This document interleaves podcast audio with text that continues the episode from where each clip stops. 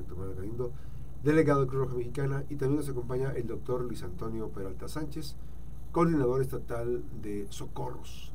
Eh, vamos a platicar precisamente de, mm, del tema de los víveres, lo que se está generando, temas de lo que se está captando y la participación del doctor en este, los temas de, apoyo a, Guerrero. Eh, doctor Héctor Manuel Galindo, ¿cómo estás? Delegado, buen día. Hola Max, buenos días a ti y a toda tu amable audiencia. Gracias por, por el espacio. Gracias. ¿Qué va a ir a hacer el doctor eh, Peralta allá, Guerrero? Bueno, el, el doctor eh, Toño, que lo conocemos, se va a integrar al Grupo Nacional de, de Especialistas en Desastres que están trabajando en, en Guerrero. Va a ser de, de, las dos personas que van a estar coordinando eh, los trabajos eh, directamente en la, en la zona de, de impacto de, del huracán Otis en las comunidades de, de Guerrero. Gracias. Esto, esto obviamente que también este, hay una estrategia de, la participación. ¿Qué es lo que vas a hacer, doctor? Pues bueno, principalmente es el tema de evaluación. Desde que los desastres inician, eh, se tiene un proceso de, evaluación. No, no, se envía la ayuda este, sin tener una necesidad propiamente. Entonces, eh, este primer proceso nosotros lo tenemos como una evaluación preliminar. Se tiene ya un contexto de qué es lo que, lo que sucedió en este en este, a través de este huracán. Y eh, bueno, principalmente se, se inician con las fases, la primera fase de respuesta que es la distribución de ayuda humanitaria a través de kits de alimentación, atención médica, eh, la intervención de equipos de rescate, pero debido a la magnitud se tiene que hacer una evaluación complementaria. Entonces, esta evaluación complementaria nos, nos ayuda a obtener de manera más detallada qué es lo que sucedió y qué se va a seguir necesitando en, en un lapso tal vez de, semanas o incluso de meses. Entonces es la principal actividad a, realizar. Ahora, Cruz Roja Mexicana es, quien te, te, da la invitación para que vayas, ¿no? Es correcto, sí, es a través de un llamamiento que hace la, la sede nacional. Eh, todos los que somos especialistas en, tanto en búsqueda y rescate como en alguna especialidad de desastres, ¿no? evaluación de daños.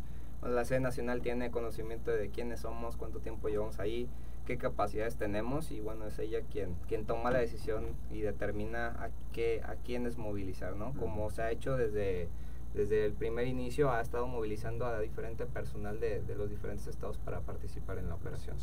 Ahora, este, en el, caso de los víveres, eh, doctor, ¿están los, eh, todavía habilitados los centros de acopio? ¿Están todavía habilitados o ya se, ya se mandó también todo lo que se captó?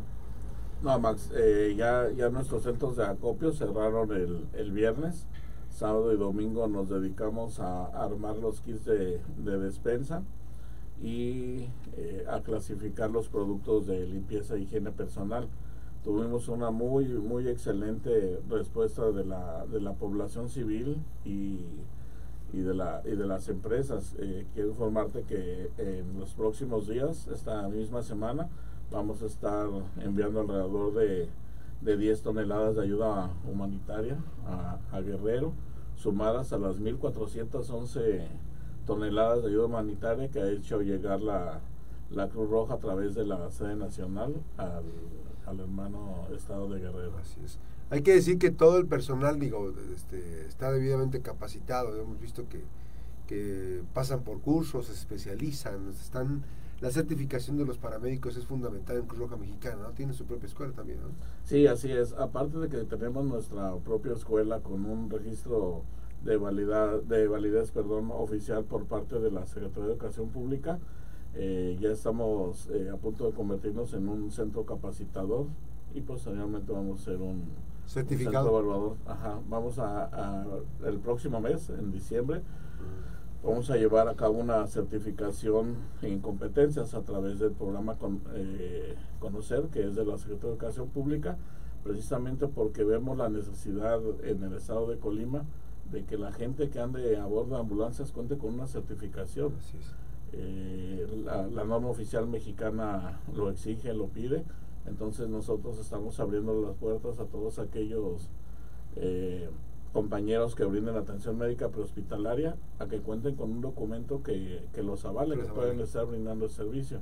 Quiero aclarar que es solamente el, nivel básico. Así es.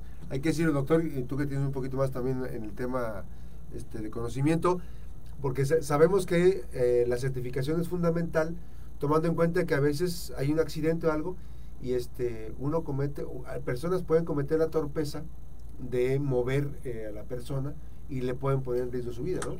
Sí, desde luego eh, la capacitación es, es, de suma importancia, ¿no? Desde un primer respondiente, que es cualquier persona civil que, que, va a responder con primeros auxilios, que va a hacer la, el llamamiento al servicio médico de urgencias, eh, y posteriormente lleguen los paramédicos que definitivamente tienen que tener la capacitación y deben de estar certificados pero es bastante importante, ¿no? El que ese eslabón no se rompa desde el primer momento porque todo lo que se haga mal, la verdad es que repercute eh, en el paciente, ¿no? Y, incluso podríamos caer en temas de, negligencia y demás. Entonces, por eso que es importante, pues, que, que, se cuente con la capacitación y adicional a eso, que se tenga una certificación que respalde el conocimiento que tiene la persona. Sí, o sea, los, conocimientos básicos, digamos, si uno no tiene la, la capacidad, digamos, para movilizar o mover un cuerpo, una persona, lo más importante es captar qué es lo que está viendo y hacer el reporte, ¿no? porque esa es la primera información, ¿no? Ya eh, si dices, estoy escribiendo un, un hecho y dices, es que muévelo un poquito en esas condiciones, pero ya es diferente que tener una instrucción en lo que llegan los, los paramédicos a que tú lo hagas este de tu ronco pecho, como dice el doctor.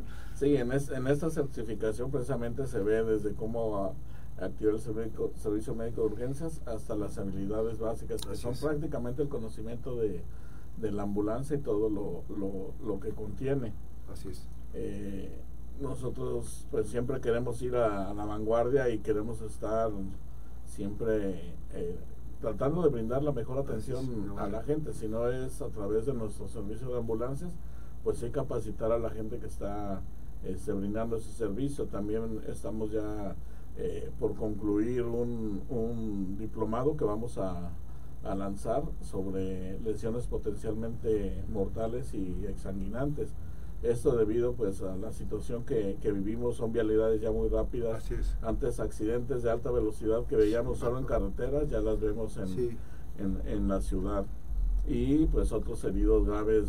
Tenemos ya últimamente caídos de tren que tienen lesiones, amputaciones totales de un miembro pélvico, un miembro torácico y que si no se sabe cómo manejar ese tipo de hemorragias, pues no le vamos a dar la oportunidad de llegar a un hospital. Y eso que decías de los accidentes, este, hemos visto carros volteados en las vialidades de Colima.